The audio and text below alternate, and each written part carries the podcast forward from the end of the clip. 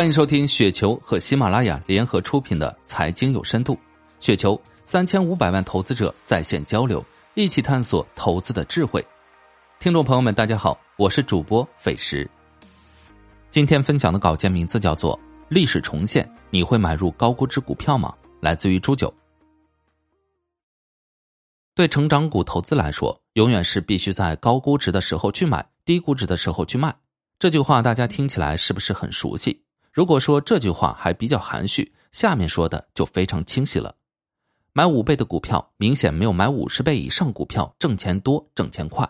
我想借此机会谈一谈对这些股票高估值的看法。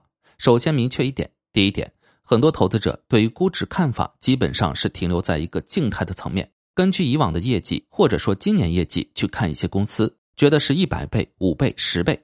实际上，我们投资的话，投的是未来，是未来现金流轴线。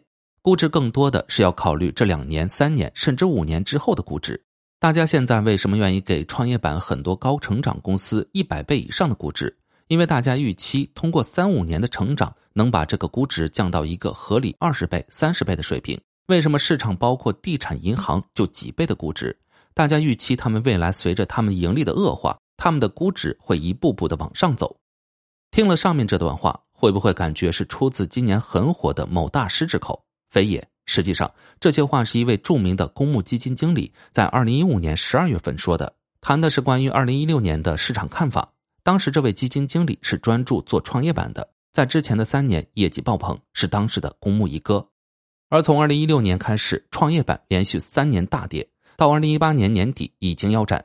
这位一哥也确实一直在兑现自己的承诺，陪同创业板一同腰斩，并在二零一八年年中离职了。太阳底下没有新鲜事儿，我相信上面这些语录每过几年就会有人说一遍，不断的重复，不会有尽头。因为韭菜长得足够快，完全可以满足刀子的需求。昨晚发了我的二零二零年总结，里面列举了我重点研究的几只股票，果然遭到了有些人的抨击。银保地在很多人眼里都是要价值归零的行业。那位一哥在五年前就说过了，为什么市场包括地产、银行就几倍的估值？大家预期他们未来随着他们盈利的恶化，他们的估值会一步步往上走。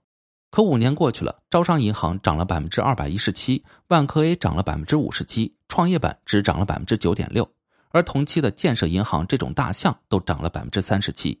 再过五年，仍然会有很多人瞧不起地产和银行，这也很正常。但这改变不了什么。瞧不起银行和地产的人多了，但银行牌照一直都是无数大佬梦寐以求的。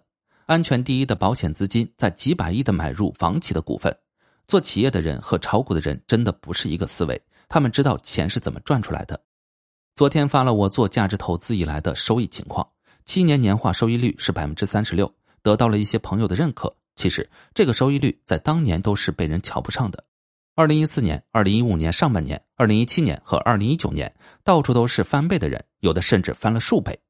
投资有时候像一场球赛，进攻好的球队球迷多，但防守好的球队会赢得最后的冠军。我就是靠着这些被人鄙视的股票走到现在的。我的经历告诉我，钱是靠企业赚出来的，吹泡沫的人最后得到的只能是泡沫。以上就是今天的全部内容，感谢您的收听。